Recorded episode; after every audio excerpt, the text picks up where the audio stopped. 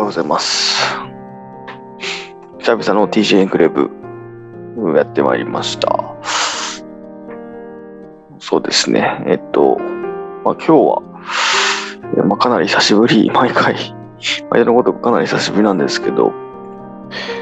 そうですね。まあ、最近のアップデートみたいなところと、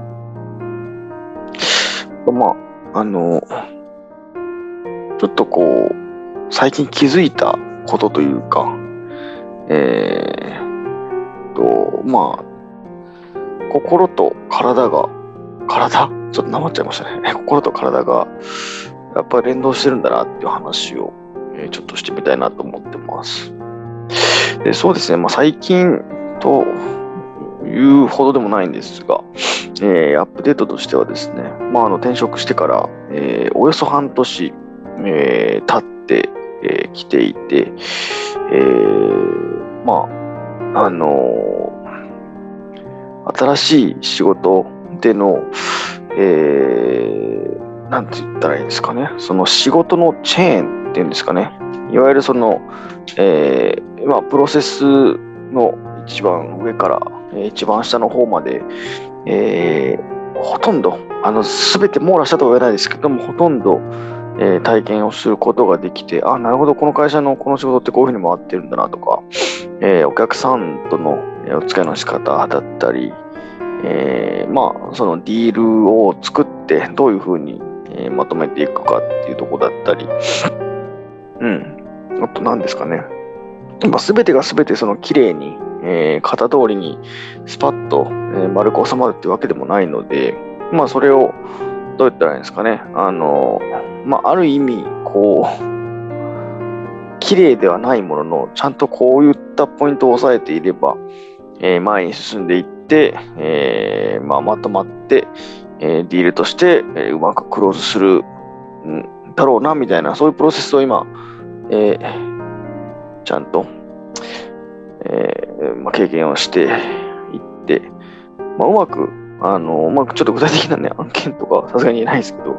えーまあ、比較的大きな案件を今閉じるというか、ちゃんとクローズさせるところに今、えー立ち会っているので、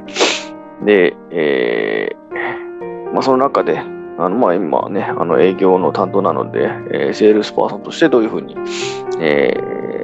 一つのディールをちゃんとまとめ上げていくかっていうところは今経験させてもらってます。で、やはりその外資なので、まあ、日系の、えー J が以前いた企業と比べると、えーまあ、どんどんどんどんあの一人で走っていける面積は大きいですし、まあ、お客さんとのコミュニケーションの仕方にしても、えーまあ、割と、あの、こう、まあ、もう自分の責任の、とか自分の判断のもって、えーコミュニケーションを、まあ、ある程度、形作っていけるという意味では、まあ、外資の仕事の仕方をしてるんだなっていうのを結構感じるところはありますね。はい。なので、えーまあ、まだちょっとおっかなびっくりの部分も、ももちろんあるんですけど、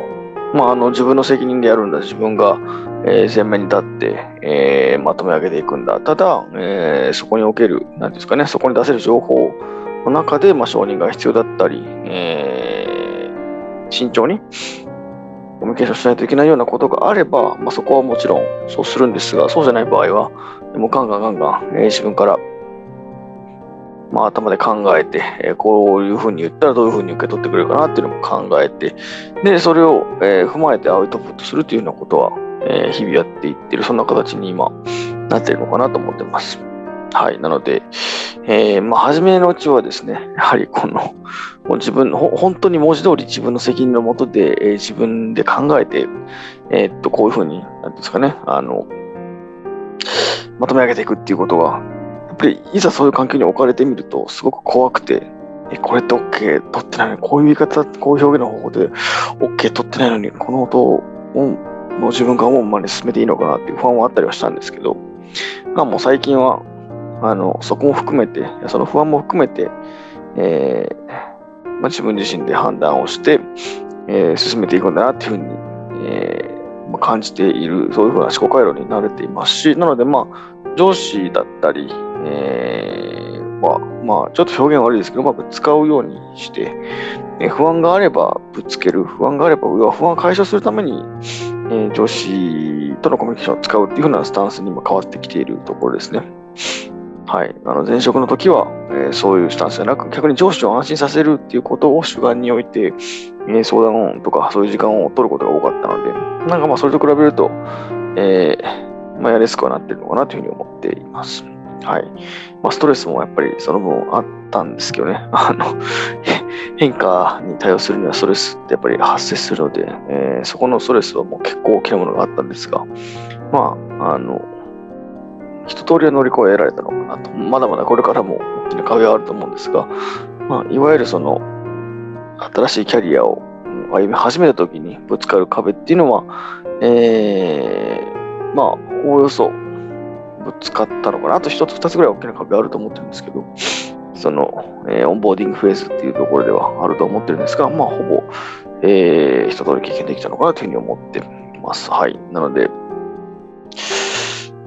あ、これからもちょっと、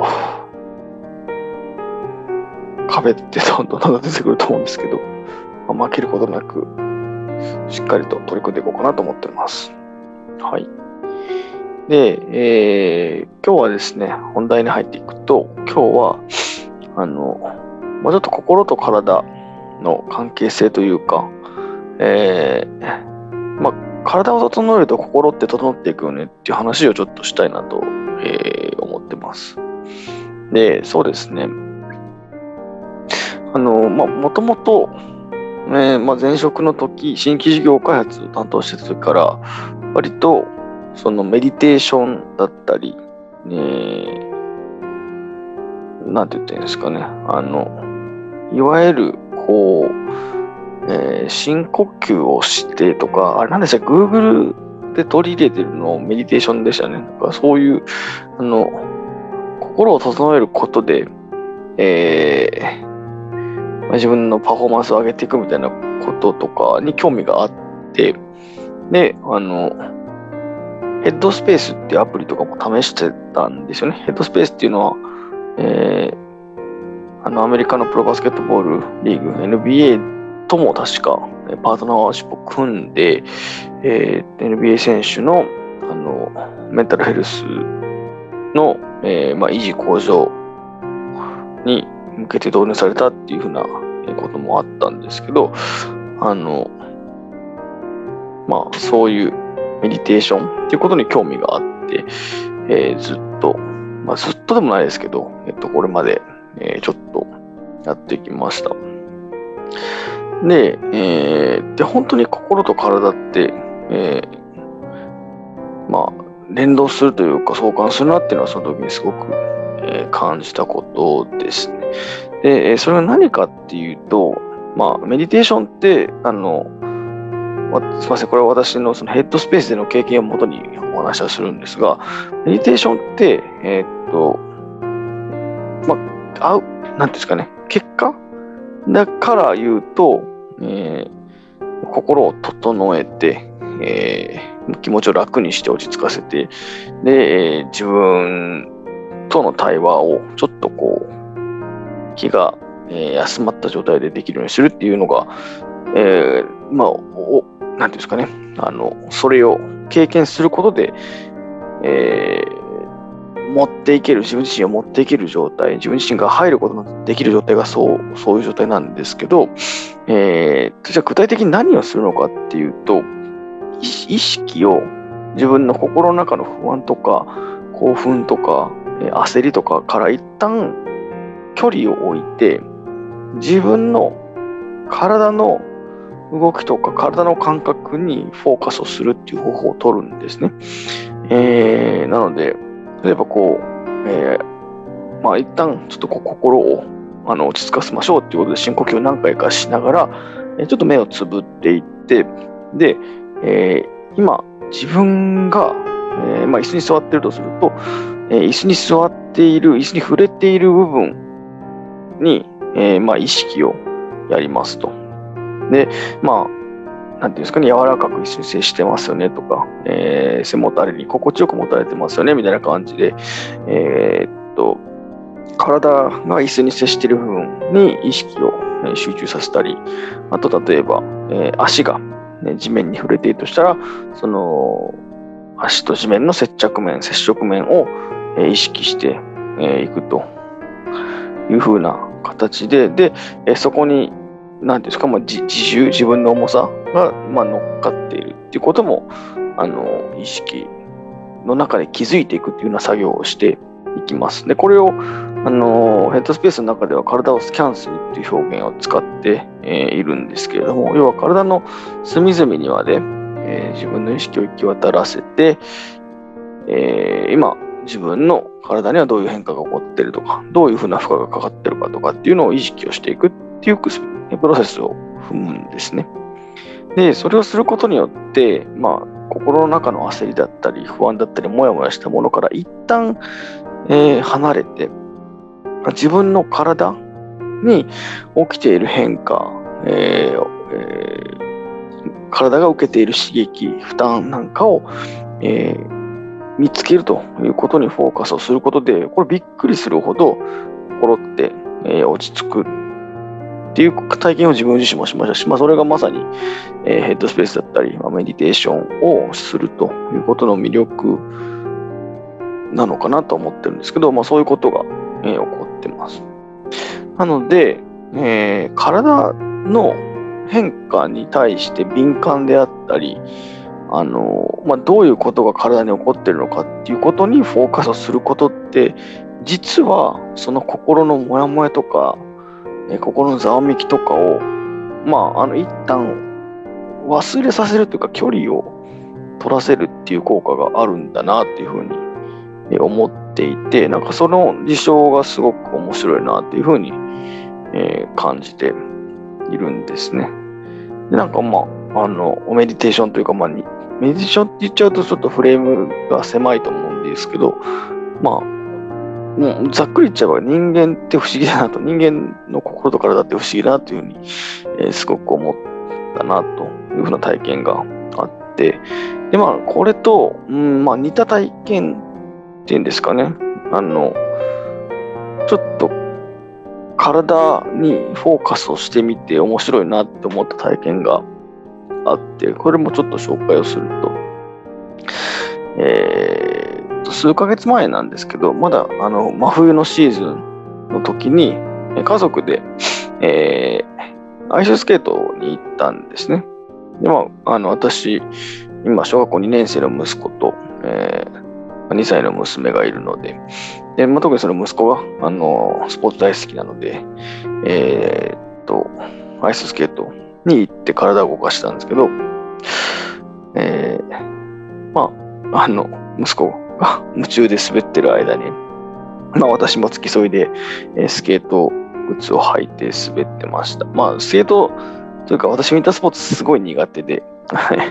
全然上手じゃないんですね。スキーもスノボも下手ですし、えー、まあアイススケートも全然できない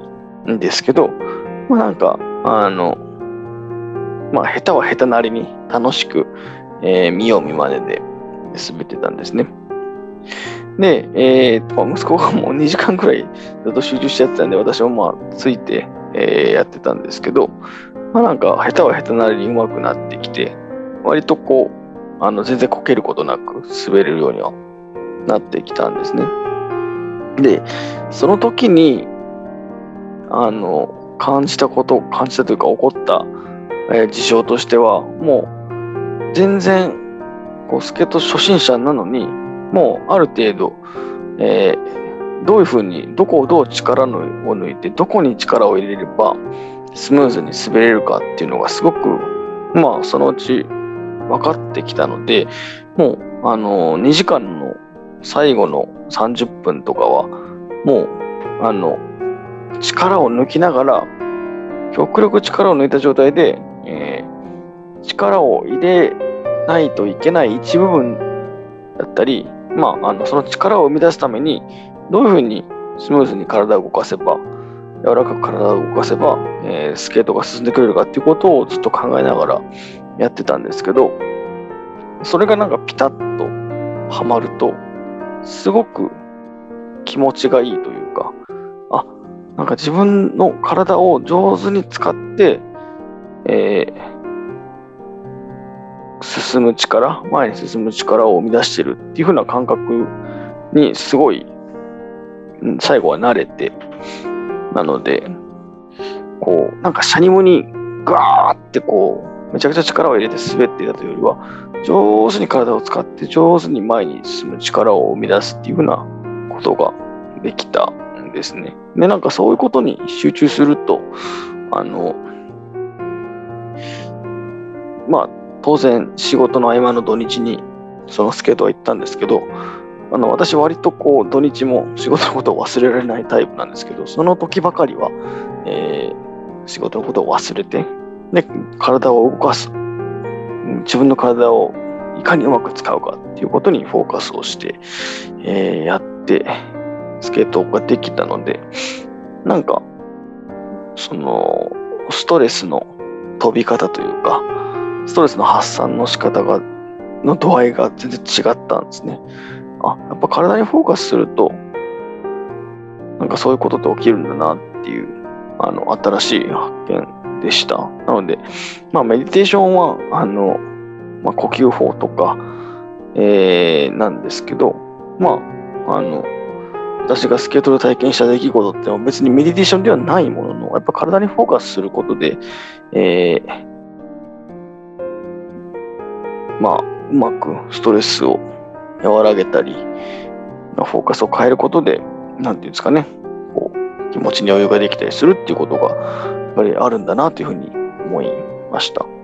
なので、なんか、あの、ストレス発散で、とか健康維持目的でとかっていう形で、こう、まあ、走ったりする人がいたり、えー、なんでしょう。まあ、バスケとかだったら、もう、なんか無心でずっとボールをついてたりとか、えー、まあ、ね、そこにバスケットのゴールがあれば、なんか無心でシュート打ってみたいみたいな、えー、ことがあったり、まあ私ラクロスやってるんで、ラクロスの場合は、えー、もうただ、なんか無心で、えー、ボールの壁打ち、壁当てをするみたいな、そういう状態かなと思うんですけど、それにはやっぱり意味があるんだなと。あの、まあ、無心と言いながらもうまく体と対話して、えー、どういうふうにやれば、えー、体をうまく使えるかみたいな、そういうことを、あの、まあ、無意識のうちに人ってやってるんだなと思いましたし、私自身も、まあ、特に、えー、バスケの時はなんかもう本当に 無心でシュート打ってたりとか、えー、ラクロスのね、始めてからも無心でずっと壁当てをしたりとかっていうことをやってたんで、あ、なんか実はそういう効果があったんだなっていうことに、あの、改めて気づいたというところです。で、そうですね。やっぱりそういう、その体を動かすというか、体を使うっていう風な、えー、そういう動作、そういうアウトプットを、まあ、習慣化すると、やっぱり自分の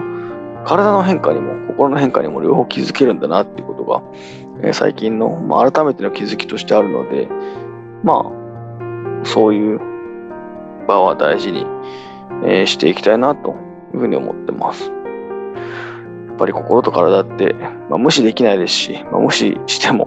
多分いいこと何もないんで、えー、まあね、一回しかない自分の人生、あの、人生のこう、まあ多分人生っていう枠での ROI を見たときに、まあ体と心両方をちゃんと、なんていうんですかね、あの、どれくらいの負担がかかって、どれくらいのパフォーマンスしてるかっていうのは、まあ、ちゃんと追いかけていく方がいいんだろうなというふうに思いましたという話ですね。で、まあ、うん、おそらく、ちょっと今日は深掘って話はしないですけど、おそらく、えー、アウトプットをする、えー、話すっていうことも、同じように、その、人生の ROI を高める一つの手段だとも思っているので、ちょっと最近、えー、忙しくて、えー、なかなか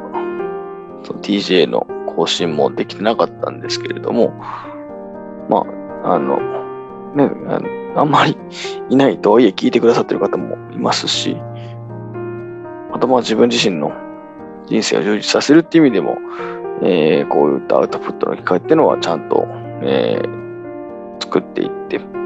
えー、どんどん表現発信していきたいなというふうに思っていますので、それもちゃんと継続をしていければなと思いました。はい。というところで、えー、ちょっと今、収録実はゴールデンウィークのど真ん中に撮ってるんですが、まあそんな、ちょっと気分転換というか、えー、余裕があるタイミングで収録をしてみました。はい。えー、そうですね。あと、まあ、近況としては、今 T さんが相当 忙しいみたいで、なかなかちょっと、二人で収録する機会っていうのが取れてはいないんですが、まあ、ちょっと私の J のチャンネルになりつつはあるんですけれども、えー、まあそこもよしとしながら、えー、進めていきたいなと、今後もやっていきたいなというふうに思ってます。はい。ということで、えー、DJ クレーブ、今回はこの辺で、えー、バイバイと させていただければと思います。最後に、えー、よければ、えー、Twitter で、えー、ハッシュタグ TJ エンクレーブでコメントなどをいただけるとめちゃくちゃ嬉しいです。あと、チャンネル登録ですね。えー、Spotify、Apple Podcast などで、えー、TJ エンクレーブで、チャンネル登録もぜひよろしくお願いいたします。はい。では今日はこの辺で、それではまた。バイバイ。